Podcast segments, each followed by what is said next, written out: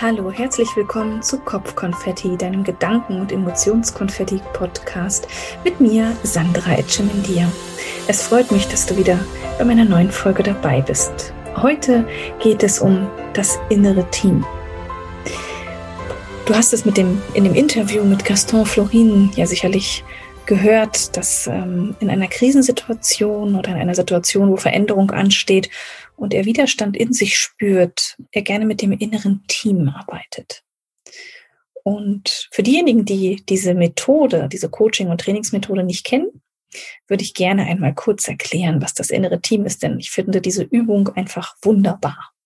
Da dürfen wir ja, wir dürfen mehrere Persönlichkeiten ausleben und zu Wort kommen lassen, die in uns stecken. Und wann haben wir dazu schon mal die Möglichkeit? Und das Ganze hilft uns auch noch weiter. Also von daher, ja, ich hoffe, du kannst jetzt etwas für dich mitnehmen und sie hilft dir weiter. Also es gibt ja Entscheidungen und Veränderungen, die durchaus mal schwerer fallen als andere. Und ja, es ist so ein bisschen, als würden verschiedene innere Kräfte miteinander streiten und ihre Konflikte austragen. Und ein Ansatz, diesen inneren Konflikt zu visualisieren und zu bearbeiten, das ist diese Methode des inneren Teams. Sie trägt ja zur zur Klärung bei, indem sie klar macht, welche Widersprüche so in dir stecken. Und das Ganze basiert übrigens auf dem Persönlichkeitsmodell des Hamburger Psychologen und Kommunikationswissenschaftlers Friedemann Schulz von Thun. Also vor allen Dingen bei Konflikten, wenn du dich nicht entscheiden kannst, wenn es dir nicht gut geht, dann kannst du dieses Modell wunderbar nutzen. Es ist auch toll im beruflichen Kontext zu nutzen. Eigentlich egal, wann es um Veränderung und Entscheidung geht. Und in dem Modell geht es darum, ja, um die Metapher. Ja, also es gibt quasi in deinem inneren Team immer eine Leitungsperson, eine Teamleitung, eine Führungskraft oder auch das Oberhaupt. Ähm, und das ist die Person, die die Entscheidung am Ende trifft.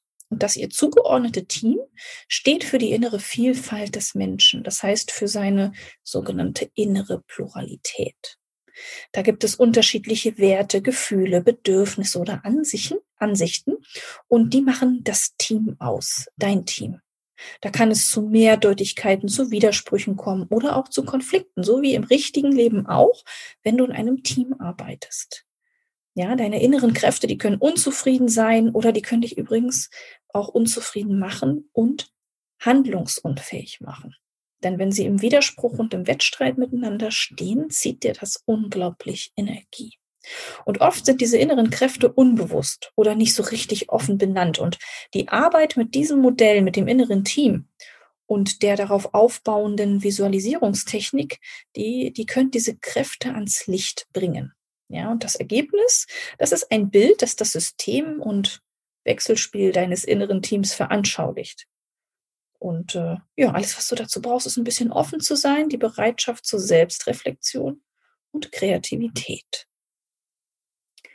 Also, wie gesagt, du hast einmal das Oberhaupt, die kooperative Führungskraft. Ja, das ist der Entscheider.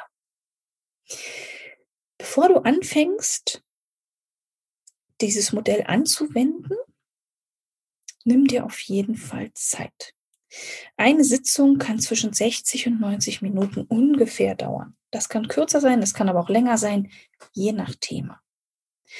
Schön ist es, wenn du Stift und Papier hast. Du kannst ja das innere Team aufmalen. Du kannst aber auch Lego-Figuren nehmen, Schlüpfe, was auch immer dir zur Verfügung steht. Du brauchst kein super Maler oder Grafiker sein. Du kannst auch Figuren ausdrucken, ausschneiden, Formen nehmen, die das Team symbolisieren. Da ist deiner Kreativität keine Grenzen gesetzt. Ähm, ja, am Ende des Tages ist es wichtig, dass du ein Team hast. Und jedes Teammitglied steht für ein Thema. Ähm, entweder der kritische, der Perfektionist, ähm, der Antreiber, der Ängstliche oder die. Ähm, völlig egal. Also es ist äh, für alles, was so in dir drin ist an Stimmen, die du wahrnimmst, nimmst du ein Teammitglied. Ja, es darf auch äh, die, die positive Person sein. Es ist völlig, völlig egal. Aber auf jeden Fall für jede Person ein Teammitglied. Denn jedes Teammitglied sollte zu Wort kommen. Und vor allen Dingen auch die Teammitglieder, die eher unangenehm sind oder vielleicht auch mal peinlich sind. Ja, diese Teammitglieder, die auch.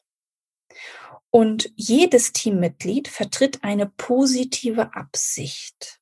Das sollte dir auch bei der Namensgebung klar sein.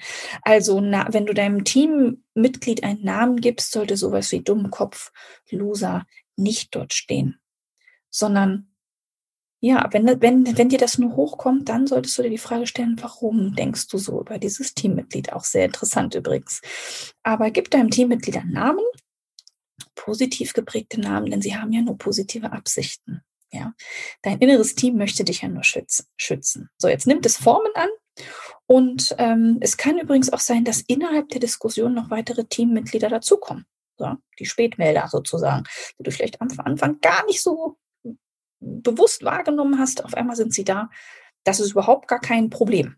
Ab mit ihnen in die Teamkonferenz und hör noch mal genauer darauf hin, was, was, sie, was sie alle zu sagen haben. Jedes einzelne Mitglied hat, ist stimmberechtigt. Du kannst dich dazu in die jeweilige Person hineinversetzen und mit ihrer Stimme sprechen. Und bevor du anfängst, formulierst du auch noch mal ganz klar für dich, über was möchtest du entscheiden? Was ist das Thema? Was ist der Konfliktsatz? Ja, das ist ganz wichtig, denn sonst weißt du ja gar nicht, worüber du diskutieren sollst. Und ähm, ja, alle Gedanken dürfen an die Oberfläche alles darf gesagt werden, ohne dass es zensiert wird. Und wenn die wichtigsten Teammitglieder benannt sind, dein inneres Team, dann äh, schaust du mal, okay, wie ist denn dieses Team aufgestellt? Vielleicht legst du es auch so hin. Ne? Wer steht vorne? Welches Mitglied hat das Sagen? Wer hält sich zurück? Wo liegen die Konflikte oder die Widersprüche? Gibt es Teammitglieder, die sich gegenseitig besonders im Weg stehen oder die sich verbünden? Das ist völlig egal. Aber stell mal dein Team auf.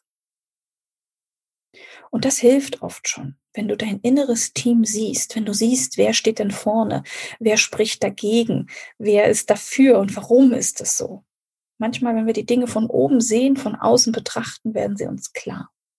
Die Selbstklärung ist dann quasi schon im vollen Gange, wenn du dein Team visualisiert hast. Und dann fängst du an, kreative Lösungen zu entwickeln. Und mach dir keinen Kopf. Es ist nur ganz selten möglich, dass alle Teammitglieder total einer Meinung sind am Ende. Das hast du ja auch sonst nicht. Und das ist auch völlig in Ordnung. Es muss nicht immer eine Einheit sein, aber dir wird klar sein, welche Entscheidungen du treffen kannst. Das Durchdenken des Systems, des Teams hilft dir einfach dabei, in die Veränderung zu gehen und die Entscheidung zu treffen. Und dabei wünsche ich dir viel, viel Spaß. Wenn du dir das am Anfang nicht selbst zutraust, nimm dir gerne einen Coach, einen Berater, einen Trainer oder frag vielleicht mal deinem Freundeskreis, wer schon mit dem inneren Team gearbeitet hat. Auf jeden Fall bringt die innere Teamsitzung jede Menge Klarheit. Du weißt danach genau, wer hat welche Meinung, warum habe ich die in mir, was blockiert mich, um diese Entscheidung zu treffen. Und vor allen Dingen, kannst du danach eine Entscheidung treffen. Und das ist wunderbar. Nimm dir die Zeit, diskutiere mit dir, höre dir für und wieder an und lass dein inneres Team einfach mal wirken. Bei dieser Methode wünsche ich dir viel, viel Spaß. Wenn du dazu noch Fragen hast oder auch Anmerkungen, dann schreib mir gerne, kommentiere gerne unter diesem Podcast. Und ich wünsche dir viel Freude bei der Entscheidung, die du triffst. Wir hören uns wieder am Sonntag mit dem nächsten Interview bei Kopfkonfetti, deinem Gedanken- und Emotionskonfetti-Podcast mit mir, Sandra Echemidia.